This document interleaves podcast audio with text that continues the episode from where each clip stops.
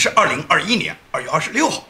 我们今天的节目呢，话题内容比较多。那么既要讲到民主党呢，他清理门户，他们呢内斗，把这个纽约州州长啊库莫啊，他们现在把它清洗下去。也要谈到呢，美国呢现在参议院以卢比奥为首的几个参议员呢，提出要终止中国，也就是美国给中国从二零一四年以后呢给予的这个十年签的签证，也就是把过去中国已经有很多人取得的十年签的这个到美国的旅游签证和美国的探亲签证呢，就把它取消了。这是呢为什么要取消？这是我们要谈的第二个话题。那么最重要，我们今天在后半段谈的话题呢，是关于美国的 CPEC 大会。这个 CPEC 大会呢，是美国呢保守派一年一度举行的最重要的大会。这个大会呢，昨天呢已经在佛罗里达州奥兰多城市呢已经开始呢，在奥兰多市呢已经开会了。这个会议一共四天，一直呢持续到本周末，也就是二月二十八号结束。二月二十八号那一天呢，川普总统呢将受邀到会呢发表呢重要的演讲。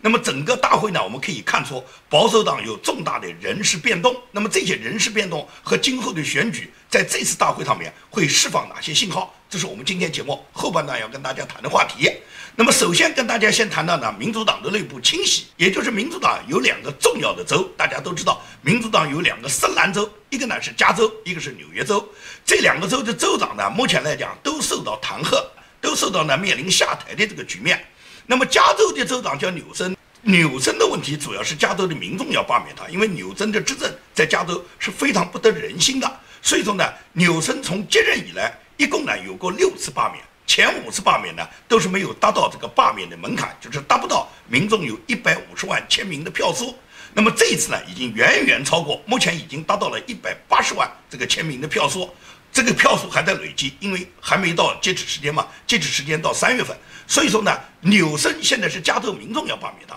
民主党是想保纽森的，因为纽森呢跟南希·普洛西的这个关系，他们这个关系呢是亲戚关系，也就是纽森呢是南希·普洛西曾经前任丈夫的侄子，所以说南希·普洛西跟他之间有曾经的裙带关系，南希·普洛西是力保纽森的，但是库莫就不一样了，库莫是南希·普洛西首先要打击的，库莫在民主党。倒川普的运动中，尤其是在川普执政的这四年多，库莫扮演了非常多的代表民主党挑战川普、挑战联邦政府的角色。也就是纽约州几乎跟联邦政府是完全不配合，在联邦政府，尤其在川普实施的各种战略方面，纽约州总是唱反调的。尤其是库莫，库莫一向充当民主党反川的急先锋，可以讲是立下了汗马功劳的。那么库莫立下的汗马功劳，现在也成功的把川普挤出局了。那么库莫应当论功行赏啊，但是不是的，因为民主党已经看到了库莫对民主党现在已经存在的危害了。也就是库莫这个人，现在从他自己个人野心上来讲，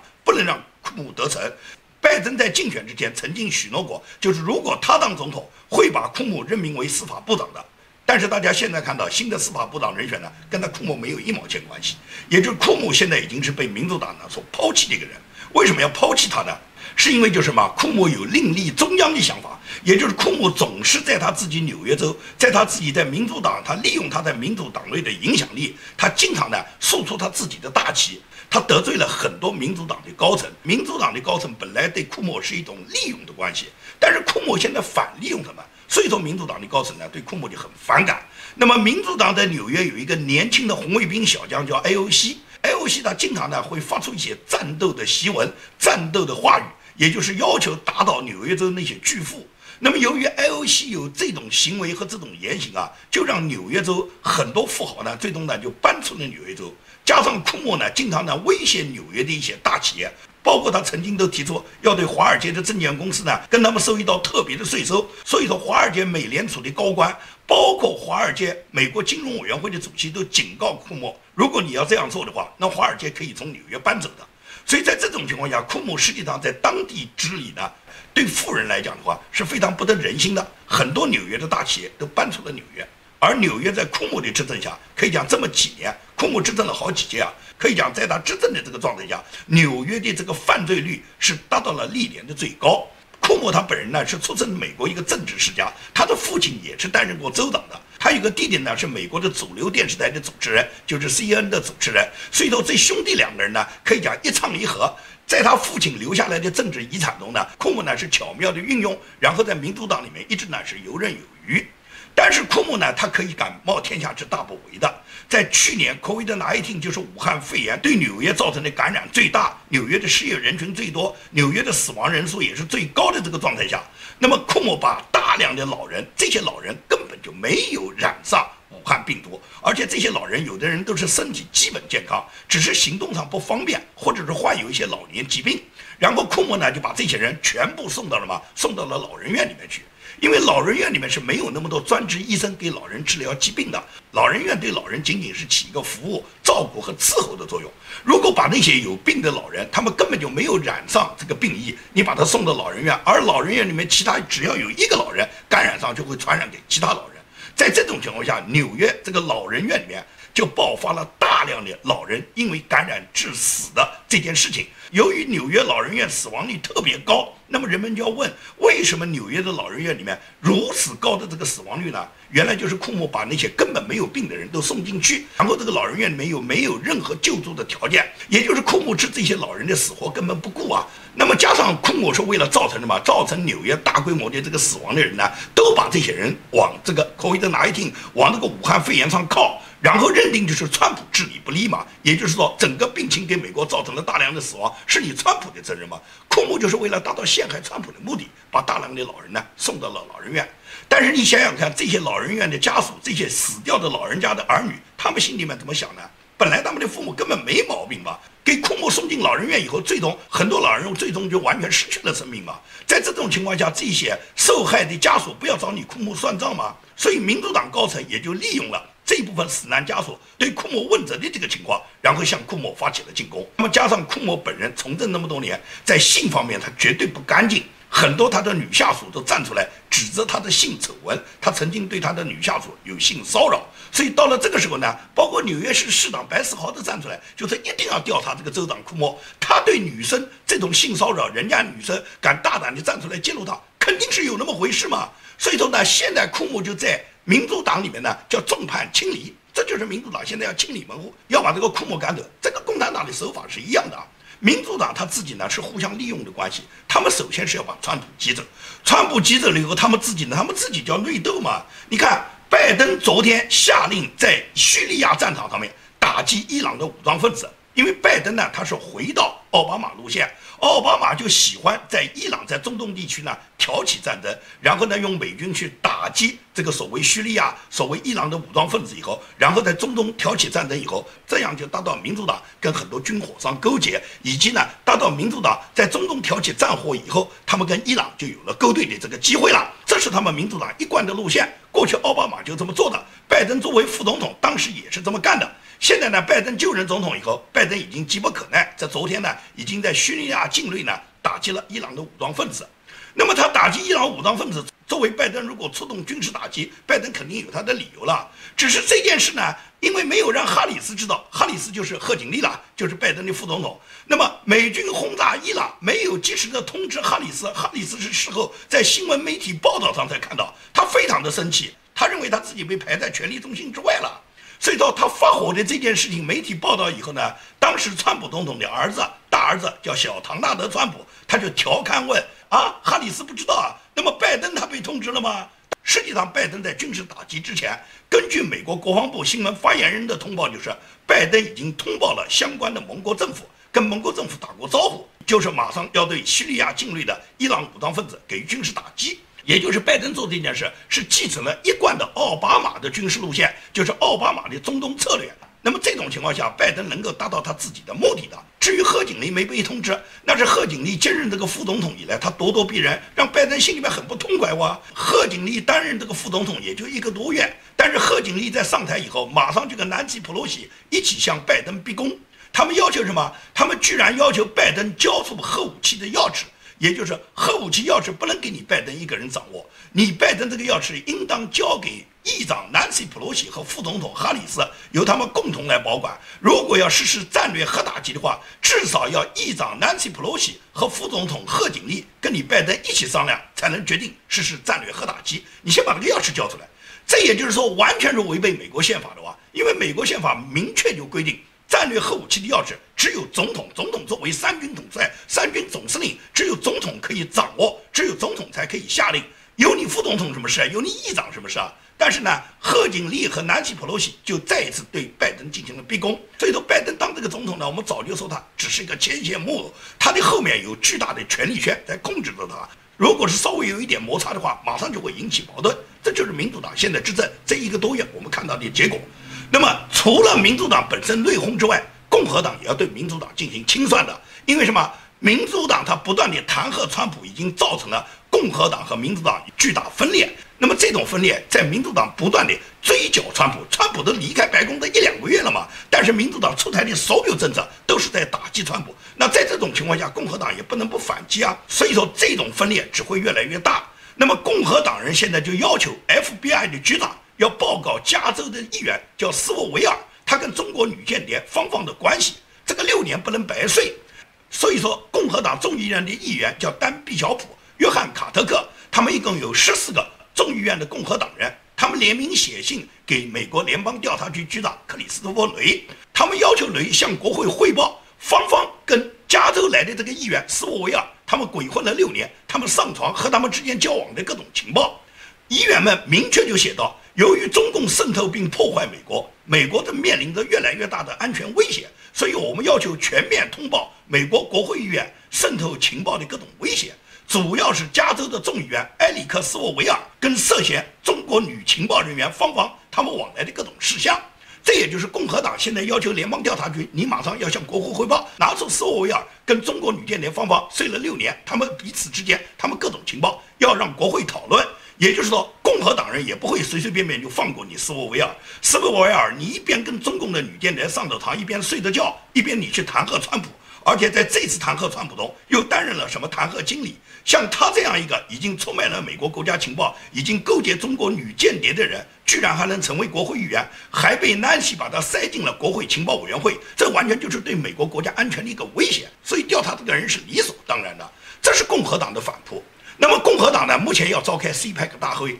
这个 CPEC 大会上面，所有反对川普的人都没有受到邀请。他们知道他们已经被排在整个共和党权力中心之外。那么在这种很失落的情况下，大部分的这些被排斥的共和党的议员呢，都发表各种言论，说是去支持川普，无论是麦康奈尔还是罗姆尼。那么像卢比奥这种呢，卢比奥知道他自己在川普的事情上他是犯了重大错误的，美国的选民也不会原谅他。但是卢比奥呢，他希望呢给他自己呢再找一些政治亮点。那么卢比奥的政治亮点在哪里呢？卢比奥主要就是打击中共。可以讲，卢比奥打击中共，我是坚决支持的。因为卢比奥知道，他现在紧紧抓住打击中共这条线，还是可以挽回很多选民对他的支持的。因为共和党的选民对中国，绝大部分的共和党选民对中共是非常反感的。所以说，卢比奥紧紧抓住打击中共这条线呢，是肯定可以挽回一些选民对他的支持。因此呢，以卢比奥为首的多位美国共和党的参议员，他们就在昨天二月二十五号提出了一个最新的法案。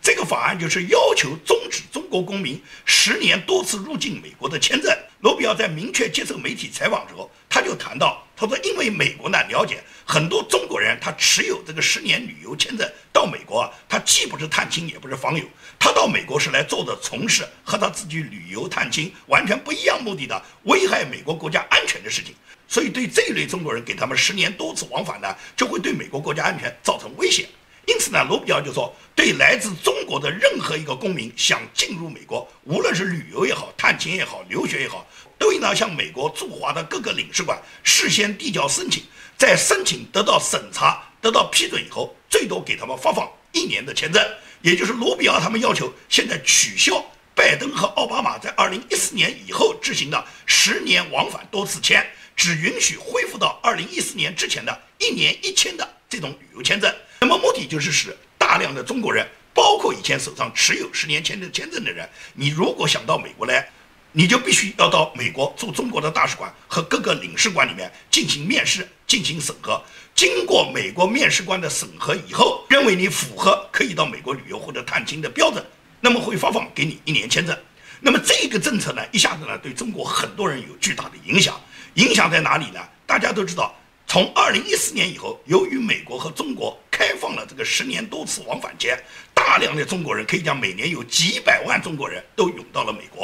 这几年呢，由于呢川普总统跟中国呢打贸易战，尤其是蓬佩奥担任国务卿以后，限制共产党员来美，对共产党员到美国办理绿卡、办理移民手续呢，一一律拒绝。那么在这种情况下，很多有官府背景的中国共产党的大官贵人，这些人他们来美国已经很大的不方便了。但是呢，大量的中国人在美国呢，已经购置了大量的资产。那么前两年因为中美贸易战的原因呢，中共的外汇枯竭，他就不允许老百姓呢随便换汇，也就是说，绝大部分普通的百姓呢，他的钱呢到不了美国。当然了，这跟贪官没什么关系。贪官任何时候他们都有办法把他们的钱弄到美国来，也就是大量的贪官在美国也购置了大量的资产。现在呢，对你的限制呢，就是第一，你签证呢很难拿到，拿到签证也只能一年一签。那么你在美国的资产呢，尤其是房产，每年都要交房产税的，所以说持有成本很高。如果说这个房子你不可以做到很好的经营的话，那么你这个损失就很大。现在变成了钱也出不来，人也出不来，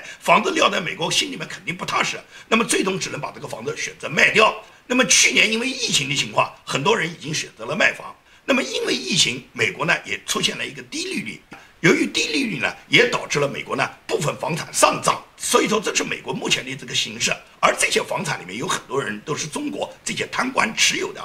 如果是贪官们他们的签证得到限制，尤其是他们本人对美国有过撒谎，他们本人或者他们的直系亲属是共产党员，是共产党党政机关的官员，那么这些人是没有办法获得美国签证的，也就是变成了他们人根本来不了。那么你在美国的房产再多，你本人来不了，这些房产你得不到有效管理的话，你只是天天给美国交地税了。所以说，卢比奥和其他的几个参议员，他们提出的对中共打击的这个策略，也就是取消十年签，实际上就是再一次限制了中国的这些大官贵人他们到美国来。那么，至于中国普通公民到美国来旅游，如果你是正常的旅游，仅仅是到美国来玩，到美国从事的跟你旅游和探亲活动相符的事情，那我相信美国政府在审查以后会同意你的。如果是你是到美国来从事的和你旅游和探亲活动不一样的事情，是来干的损害美国国家安全的事，那受到美国打击，那是你咎由自取啊！你要去爱党爱国，爱党爱国就是有代价的哇！你本来到美国如果是探亲或者旅游，你就正常去玩玩，或者是看望看望朋友，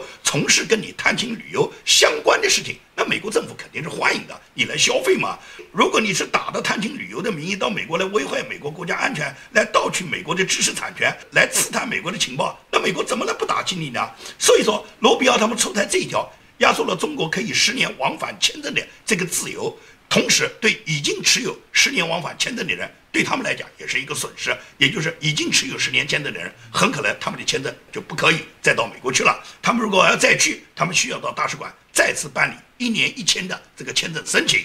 好，我们来看美国这个 CPEC 大会。CPEC 大会呢，它一共举行四天，从昨天已经开始在佛州的奥兰多。那么什么叫 CPEC 大会呢？CPEC 大会啊，是美国保守派政治行动大会，它是美国保守主义联盟。简称叫 ICU，他们呢主办的年度政治动员大会，每年举办一次。这个呢，美国各地的保守主义的积极分子、民选的联邦和各州的市县的官员都会被邀请参加。从上个世纪七十年代开始呢，它的增速很快。全美国上百个保守主义团体呢，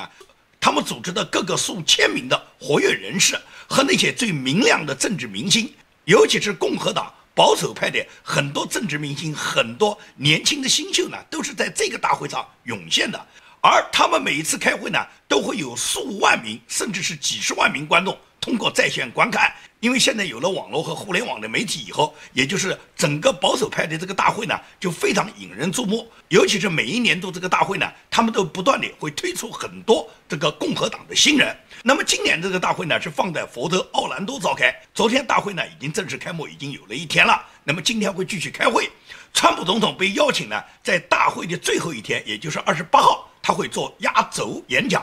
那么整个演讲呢，一共安排了一百三十多个。这个所有的演讲者呢，基本上都是川普总统的支持者，包括美国前国务卿蓬佩奥，以及众议院少数党领袖麦卡锡，还有呢这个坚决支持川普总统的众议员叫盖茨乔丹，包括一贯支持川普总统，然后在共和党里面非常受选民欢迎的那些年轻议员，像霍利、克鲁兹、斯科特，还有南达科塔州的州长路姆，他们全部到会，并且都发表了演讲。那么整个大会呢，主办方只邀请了支持川普总统的人，那些所有在两次弹劾川普，尤其对川普落井下石的共和党的那些大佬、建制派的大佬，基本上都没有得到邀请，所以这些人都酸溜溜的。但是在这个时候呢，他们也不得不承认川普总统巨大的影响力。你像犹他州的参议员罗姆尼和怀俄明州的众议员切尼利兹，他们呢都没有受到邀请。那么罗姆尼呢，他就不得不承认川普总统的影响力。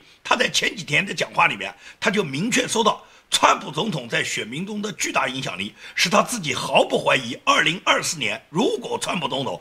他愿意出来参加总统提名的话，他肯定会在初选中当选。这是罗姆尼对川普总统的判断。那么麦康奈尔也是这样，也就是这次大会呢根本就没有邀请麦康奈尔参加。麦康奈尔呢也就在二十五号，他公开呢发表过一个讲话，他这个讲话呢就开始讨好川普了。他说，如果川普参加二零二四年总统大选的话，他百分之百会投赞成票支持的。所以麦康奈尔，你看这个人就是两面三刀呢。他踩川普比谁踩的都快。他让川普到二零二四年再参选，然后他来支持。二零二零年川普总统参选，他都没有支持，他都在背后下刀。你能相信他二零二四年他会支持川普吗？至于那个墙头草格林勒姆，格林勒姆是标标准准的墙头草，我都是讲过，风哪边飘。他就往哪边去，所以说你看格林勒姆的态度，你就知道他现在讲什么话，风向一定是到哪去了。所以说格林勒姆他也是立即发表了讲话，他要求共和党团结一心啊，要团结在川普领导下，然后呢赢回两院。他这个话就让我想起共产党要求全党团结在习近平周围一样，他现在要求整个共和党全部团结在以川普为首的党中央周围。哦，现在你们要团结在川普周围了，怎么在二零二零年川普总统大选之后，你们没有团结在川普周围呢？你们怎么团结起来跟民主党一起勾兑，然后把川普踩下去的？你们踩的时候怎么不知道要团结在川普周围呢？因为他们看到啊，弹劾的这个闹剧很快就过去了，川普不可能被弹劾，而共和党的选民他们更加支持川普了，并且对那些在弹劾中对川普落井下石、表示坚决支持弹劾川普的十个众议院的议员和六个参议院的议员，选民们对他们完全是否定。也就是这些人，除非你退休，如果你还想下一次当选，你是根本就没有机会的。就像罗姆尼，罗姆尼到二零二四年。他想连任竞选参议员，他现在的支持率连百分之三都不到，而川普的支持率已经达到了百分之八十二。就到这种情况下，他说他还要支持一个反对川普、敢挑战川普的选手，他自己的支持率在哪里，他都不知道，他还要支持别人呢。这个 C 派克大会，也就是泾渭分明，支持川普的所有人都到会讲话，都不断地鼓动所有共和党。支持共和党、支持保守派的人士，你能够秉持美国的传统价值观，能够再次建造美国再次伟大。所以说，大家支持川普的路线。而所有对川普落井下石、对川普踩的那些议员们，他们基本上都没有人到会，也没有人敢到会。包括彭斯副总统嘛，大会是邀请了彭斯，彭斯不敢来嘛，他怎么能有脸来呢？而国务卿蓬佩奥，他就是座上宾，很简单嘛。川普总统内阁里面，只要支持川普路线的人。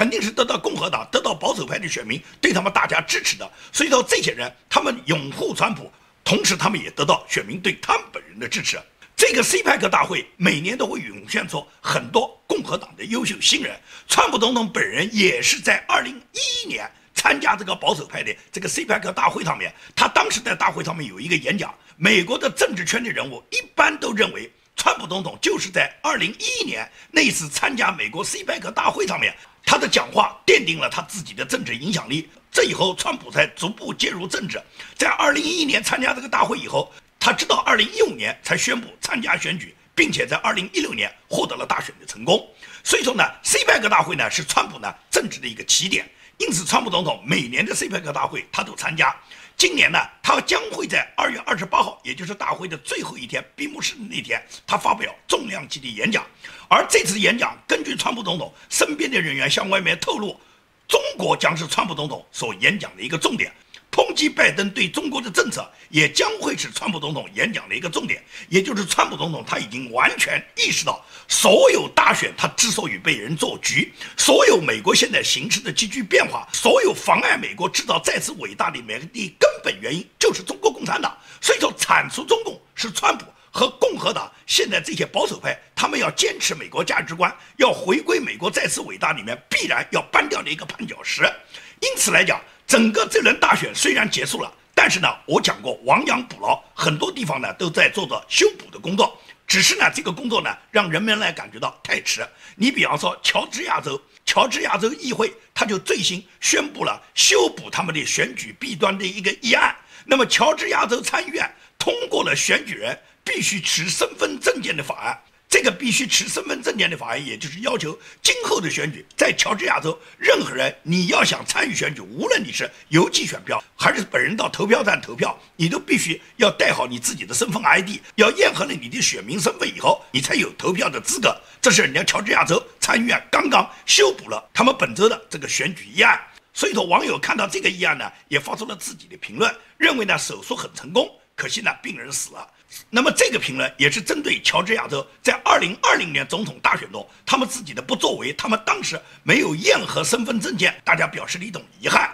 至于今后亡羊补牢，亡羊补牢当然好，但是呢，可以讲历史教训本来是完全可以避免的。这就像美国高法，美国高法不审理大选上诉案，他的理由很奇葩嘛。一月二十号新总统当选之前不能审，因为呢，他们说司法不能干预大选。那么大选登基之后也不能审，因为大选已经结束，审不审已经没有意义了。这就好比警察看见强奸犯扒下别人的裤子，这时候不能抓，因为那强奸还没有进行。这时候抓呢，有可能就错抓了好人。但是强奸了以后能不能抓呢？强奸以后还是不能抓，因为奸都奸过了，再干预已经没有意义了。你觉得应当是这样吗？最高法院的这个解释让人们感觉到，美国的法律为什么导致了九个大法官是人民终身奉养的大法官，他们居然面对的案子，他们可以不审理，可以拒绝审理了。拒绝审理，那你要你大法官干什么呢？大法官不就是审案子的吗？你无论是判错判对，你得判啊！你根本就拒绝审理的话，那么大法官就是一种失职嘛。所以说，保守派政治行动大会就是 CPEC 大会，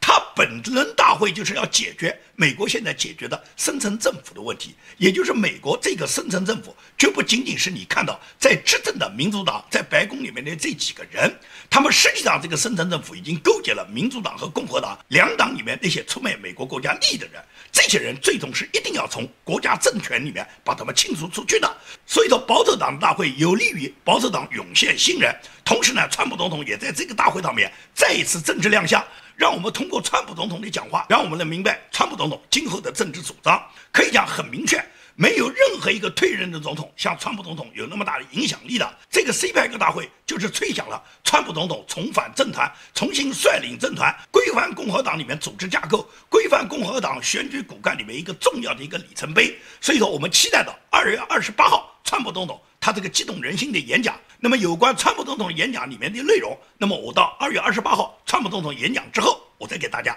做综合评述。好，今天的节目呢就跟大家说到这里，谢谢大家。